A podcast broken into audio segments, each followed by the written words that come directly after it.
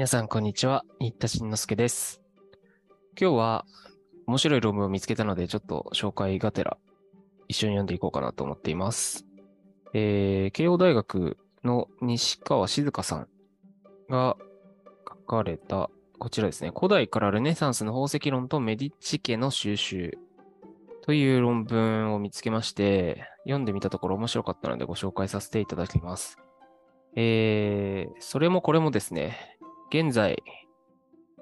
国立西洋美術館で開催中の小展覧会ですね。橋本コレクション展、指輪よりどりみどり。皆さんもご覧になりましたでしょうか？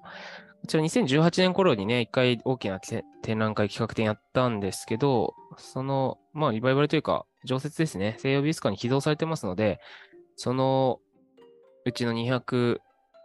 個ぐらいの指輪が今回紹介されていますよっていうもので、非常に素晴らしかったですね。で、YouTube とかにもこうアップしたんですけれども、えー、まあ見方ですよね。特に古い時代のもの。なんかカメオとかインタリオとかって、どうしてもなんか今の価値観からしたら、ちょっととっつきにくかったりするじゃないですか。で、きっと今のファッションの感覚と違う感覚で当時の人は思ってたんだろうなと思ってですね、あの図録を買いまして、じっくり読んでたんですね。これですね。あの、オンラインショップでも今買えますからね。なんか Amazon とかメルカリだとやたらこう、高額化してるようですけれど。で、それを見つつ、著者の中、監修者の中調べてたんですよ。そしたら、この西川さんの論文を見つけまして、あの読み方はこうやって慶応の、えー学術情報リポジトリ通称コアラというところから、こう見ていっていただくと、ここですね。で、このダウンロード、本文ってところをこうすると、あの PDF がこうダウンロードされるようになってますので、それで今回これを読んでみたっていう流れになります。冒頭のところがすでに面白くてですね、ちょっとだけ紹介しますね。フィレンツェの実質的な統治者であり、ルネサンスの映画を極めたと言われるロレンツォ・デ・メディチの名は誰もが知っていよう。ちょっと思いますけど、とはいえ私そんな詳しくないなと思って、そういう方も他にもいらっしゃるだろうなと思いましたので、これおすすめですね。メディチ系って言ってなんかあるかなと思ったら、ゆっくり解説ってやつですね。いわゆる、こう、コンピュータ音声でやってくれる掛け合いの面白かったです。この四つ葉チャンネルさんのゆっくり解説メディチ系、全部でね、5個ぐらいあるんですよ。シリーズで。で、まあ、ロレンツ以外のもメディチ系の有名な人物も含めてね、紹介してくれますので、そちらを合わせてご覧ください。で、まあそういう実質的にもう銀行から始まってるけど、もう実質的に支配者みたいな、もう教皇とかにも金貸してるみたいな、そんなメディチ家ですけれども、えー美術の世界でもね、こう、パトロンって言われるものになっていったみたいな話が、西洋美術のルネサンスの話とかよくありますけれども、えー意外にも彼の財産目録においてより高く値踏みされていたのは絵画でも彫刻でもなく、むしろ亀をはじめとする彫玉である。ということで、へーって感じですよね。で、この彫玉って言い方はあんまり普段 J リーの分野でもしないんですけど、まあ要するに亀とインタリオを合わせた言葉、まあ石に何かしら沈み彫りだろうが浮き彫りだろうが、したもの、彫ったものを、えー、西川さんは彫玉というふうに言ってます。多分元、もっと別の訳した方がいるんでしょうけどね。まあ、亀をインタリオというもの。で、こういう、まあ、神話とかですよね。あと、女王とか彫ったりする亀もありますけど。で、エレンスト・ゴンブリッチが次のように言ってます。ロレンツォが芸術に費やすべきだった資金は高価な古代の宝石の購入に充てられたのではないかとさえ疑いたくなる。と言われて批判されてますよね。そのぐらい、まあ、古代ローマとかのインタリオの指輪とか宝石類とかを熱心に収集していたそうです。へーって感じですよね。で、何のためにっていうとこですよね。財産的価値のためなのか、ま、まあもちろん銀行家なんで、その意味もあったとは思いますけど、この論文で西川さんが注目してくださっているのは、まあ、魔術的な意味ですよね。神秘的なパワーの部分。それをマジで信じてたんじゃないかっていうところをこう踏まえて、橋本コレクションをもう一回見に行こうかなと思わせてくれるようなものでした。うん。当時の人たちがなぜ、どういう意味でこういうね、モチーフの指輪を持ちたかったのかっていうところですよね。それがここの第二段落の要点に非常によくまとまってるんですよね。面白いんで読みます。この明治地家の収集に関する従来の研究では、収集品の特定と同時代の美術作品の需要に関するものが多い。一方で古代の宝石や彫玉がなぜそれほどまでに高い価値があると認められ、知識人たちが必要に収集するに至ったのかについて、当時知られていた宝石や彫玉に言及する著作の精査を通して、宝石や彫玉が持つとされていた超自然的な力の気球という観点からメディチ家の収集を論じた研究は皆無に等しい。当時の人々は現代の私たちとは全く異なる視点で宝飾品を捉えており、多くの著作に言及されているように人々は古代より宝石の持つ魔術的で神秘的な力を信じ、単なる装飾品としてではなく、薬や護符として扱っていたのである。したがってこの点を考慮して収集の意義を考察することは有益であると思われる。と書いてます。なるほど、ということで。まあ、生物館行かれる皆さんはね、ぜひ、あ、綺麗ねとか、あ、こういうの高そうねとか、うん、いやこれダイヤとか使ってないから安いわよとか、そういう視点ではなくて、当時の人々がどういう思いで、こう、大切に守り続けてきたのかっていうところに思いを馳せると、また見方が変わってくるんじゃないかということですね。で、有名なエピソード2つありますと、ここに書かれていて、1つ目が、ロレンツォがですね、まあ、嵐を沈めるために指輪の精霊を解放したというエピソードですね。ちょっと見ますか？えー、回想録の中で当時のフィレンツェの様子を伝える重要な資料とされているこの中に、ロレンツォが指輪から精霊を解放し、1492年の嵐の際にですね、フェレンツェが嵐を襲った時に、それによって嵐を沈めたというエピソードがありますと。ちょっとだけ飛ばしながら読みますね。伝えられたところによると、河川部です。悪天候が訪れた時、ロレンツォ・デ・メディチはある精霊を自由にして解放した。その精霊はある指輪の中に捉えられていたと言われている。精霊を自由にして解放したまさにその時に幸運が訪れた。精霊は何年間も先の指輪の中に捉えられていたという。この悪天候の時にロレンツは悪い病の床にあったため精霊を解き放ったのだと言われている。どういうこっちゃっていう感じですけど、うん。なんでしょう。いや私もちょっと病気がちで私だけのパワーじゃ無理なんで、ちょっと精霊呼び戻し、呼び出しますわ、みたいなことなんですかね。うん。面白い。えー、次のように西川さん言及しています。えー、このエピソードによれば、指輪の中に取られていた精霊の解放によって嵐は静まったものの、ロレンツの病状は悪化したという。実際この指輪の精霊の解放のわずか3日後、ロレンツはこの世を去ってしまう。マージの記述は、歴史的事実は捉えられないだろう。それでもなお、このような記述が残っていることこそ、当時宝飾品に与えられていた価値が単なる財産としてのものだけではなかったことを端的に示している。ということで、なるほどって感じですよね。まあ、もともと痛風とか病、気がちとかあったから、まあ多分、指輪の精霊を解放してようがしてまいが、あの、病気は治らんだっただろうし、嵐は待っとけば去っただろうっていうのは、まあ現代の科学の知識を持った我々からしたら常識なんですけれども、ま、まあ、大真面目にこういう記録のね、文章の中にそういうことが書かれていたということは、当時の人々は大方みんなあロレンツのリビアのおかげで嵐が収まったんだってマジで思ってたっていう可能性が高いですよね。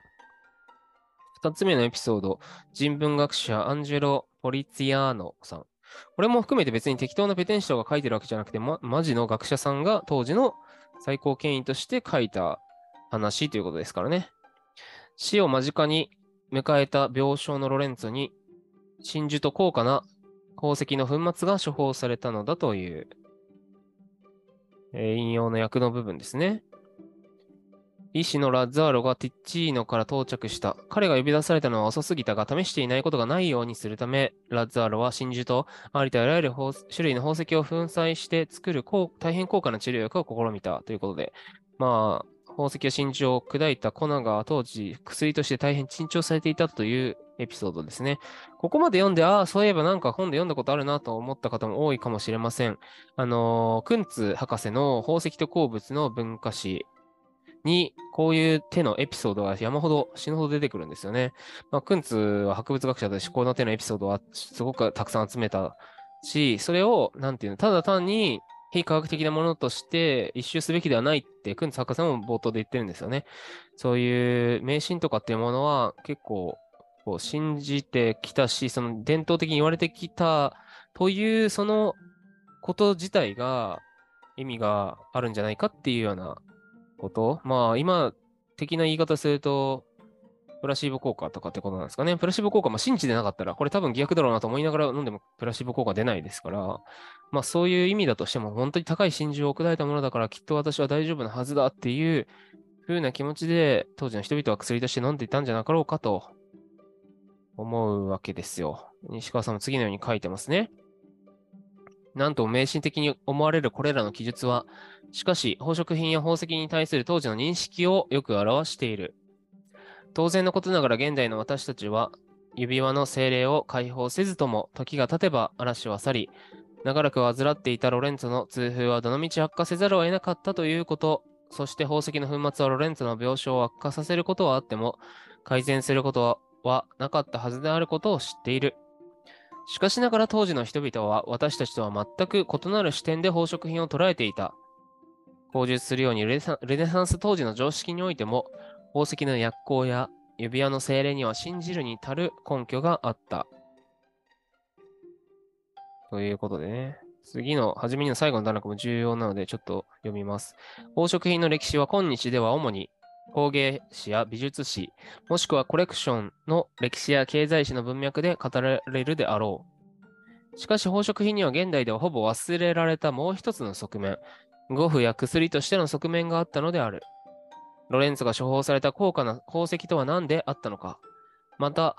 彼が解き放ったとされる指輪の精霊とは一体何であったか。ここではこの2つのエピソードを出発点にロレンツォ・デ・メディチにまつわる宝飾品を具体例として取り上げ、当時信じられていた宝飾品の神秘、魔術的な力について考察したいということで、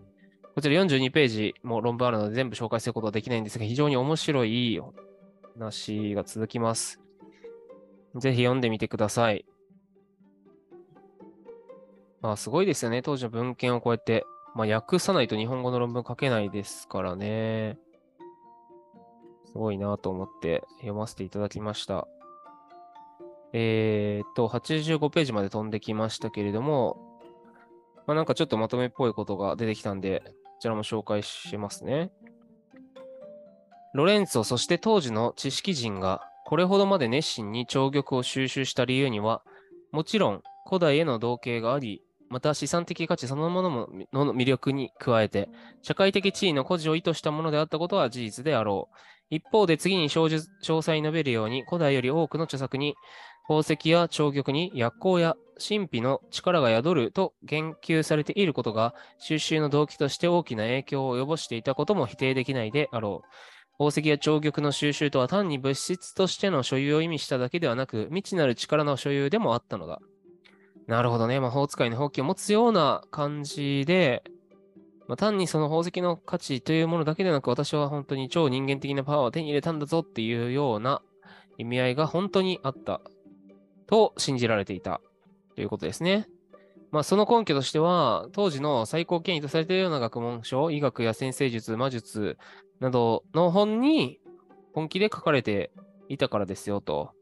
いうことで、ここら辺からは、じゃあ当時読まれていた文献って何なのかっていうのは詳細に述べられてます。プリニウスの博物誌はじめね、様々な、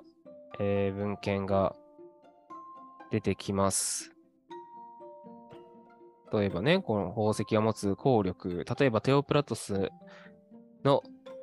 石についてにあるように、エメラルドは水をこの宝石の色と同じ緑色にする力があり、エメラルドの印象には視力を回復する力があるといった記述がされてますと。まあ、これは有名なエメラルドのサングラスのエピソードね。なんかローマの皇帝ネネロがしてたとかってね。話いろんなところに出てきますよね。この画像がアルベルトゥス・マグヌスの鉱物論という本、1401年から1401年頃。なるほどね。いや、こういうとこフレ、フィレンツェの図書館で調べられたんですかね。すご素晴らしいですね。こういうのが日本語の論文で読めるというのは非常にありがたいことです。で89ページぐらいには、例の12の、まあ、誕生石の由来ともなったとされる旧旧約聖書の出エジプト記、エゼキエル書、ないしは新約聖書のヨハネの目次録とかにね、出てくるようなエルサレムの天井を飾る12の宝石の話とか、出エジプト記の12の胸当ての話ですね。エルサのユダヤ系の司祭の胸当ての話なども紹介されています。で、このようにというところですね。宝石の薬効や効能、神秘の力について記した著作は古代から中世を通して膨大にあり、これらの著作の多くが医師や哲学者、神学者や修道士といった権威ある人物によって表されている点は特筆に値する。宝石の未知なる力は古代以来の長い自然哲学や博物学、鉱物学などの伝統において権威を持って認められてきた規制の事実であった。そして辞書で述べる通り、これらの著作はメディチ家周辺でも知られていたことから、宝石には財産や収集品としての意義に加えて、薬効や神秘の力という価値が認められていた可能性は高い。と、文献をね、様々読んで印象づけています。だから我々はこの視点を常に忘れずにアンティークの指輪とかこういう橋本コレクションとかを見ていかないといけないなーって読みながら改めて考えさせられました。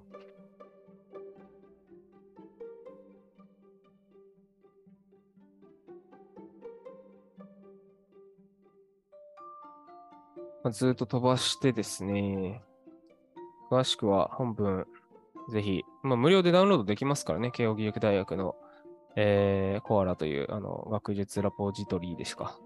えー、こちらがあの哲学っていうあの慶応文学部が発行している企業、大学企業に載っているもので、ネットでも公開されているので、ぜひ読んでみてください。これヘラクレスですね。ライオンと戦ってますもんね。そうそう。だから、クンツの方にも出てきた通り、その宝石の持つ意味合いプラス、モチーフの持つ意味合い、これを2つガッチャンコ、フュージョンさせることで、パワーが倍増するというか、その2つの持つパワーをこう持つことができるんだ、みたいなのが、確か、クンツのところにも詳細詳細に書かれてましたけどね。そういう、やっぱり意味合いが当時本当にあったんでしょうね。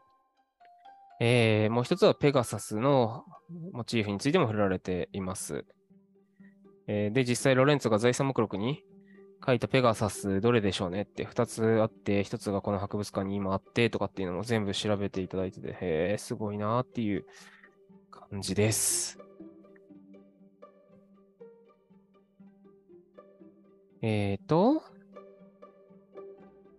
あとは、こちらの画像が、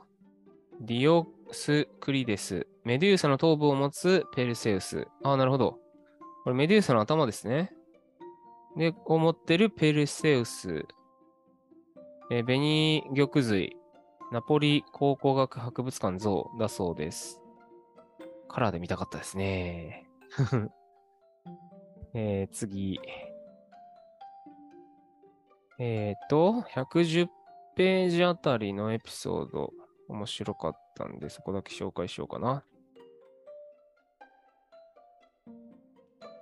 で、ここですね。ロレンツォが精霊がいるという指輪を保持していたならば、こうした思考がルネサンスの文芸復興の成果ではあるものの、このような魔術的なものに頼らざるを得ないほど、ロレンツォの置かれていた状況が緊迫していたことがを表しているだろう。なぜなら晩年の1480年代には、ロレンツは痛風に病んでいただけではなく、メディチ銀行ミラノ、ベネツィア、ロンドン、ブルージュ支店が閉店し、ローマやナポリといった主要支店も財政難に陥っており、本業である金融におけるメディチ帝国に暗雲が立ち込めていたことは明らかであるということで。うん、ここはなんか意見分かれそうですね。なんか普通に信じてただけじゃね？みたいなこともあるだろうし、まあでも最後の、もう体調もやばいし、もう最後の本当は使いたくなかったけど、指輪の精霊解放するわみたいな感じで本気で最後の手として使って、それに、まあ、精神的にも、ああれしちゃ、なんか消費吸いやしちゃって、お亡くなりになったっていう可能性もね、もちろん否定されないできないですかね。まあ、多番に精神的な要因っていうのは大きいですかね、病気に対して。はい、終わりにですね。いやいやいや、ぜひ読んでみてくださいね、全部。最後、ここだけ紹介して終わりたいと思います。宝石や長玉の薬効や未知なる力を、ロレンツォが晩年に最も情熱を傾けた古代長玉の収集を通して手中に収めたいと願ったとしても不思議ではないと言えるのではないだろうか。ということで、まあ、どれだけ財を成してね、その時代の、こう、支配者となった人でも、やっぱり所詮は人間ということで病気には勝てず、まあ、そういうのを超えたパワーを得たいということから、古代の亀をインタリオをこう熱望して収集したというふうなこう考察が締めくくられていますけれども、まあ、そういう思いをね、ちょっと想像しながら、またもう一回橋本コレクション終わるまでに、これ確か5月 ?6 月までか。えー、版画室の小展覧会室でやってますので、もう一回ね、じっくり見ていきたいなと思っております。皆様もぜひ、えー、西洋美術館行ってみてください。そしてね、ぜひぜひ、あの、お願いがございまして、この西川さんの、今まだその院生とか大学に所属されてる研究者の方なのかちょっとわかんないんです。調べたけどちょっと SNS とかも出てこず、よかったらどなたか、あの共通の知り合いがいるとかっていう方がいらっしゃいましたらですね、ジェリーコーディネーターの勉強会等でぜひ、あの、ご講演いただきたくですね、西川さんのご連絡先とかご存知の方がいらっしゃいましたらご一報いただけますと、えー、大変ありがたいです。もっと、こう、著者講演会ですかね、こういうのをさっきのね、あのきっと多分論文書くのに膨大な資料というかカラーのものとかもお持ちなんじゃないかなって期待を込めてね、あの、オファーさせていただけたら大変ありがたいです。それではまた次回お耳にかかります。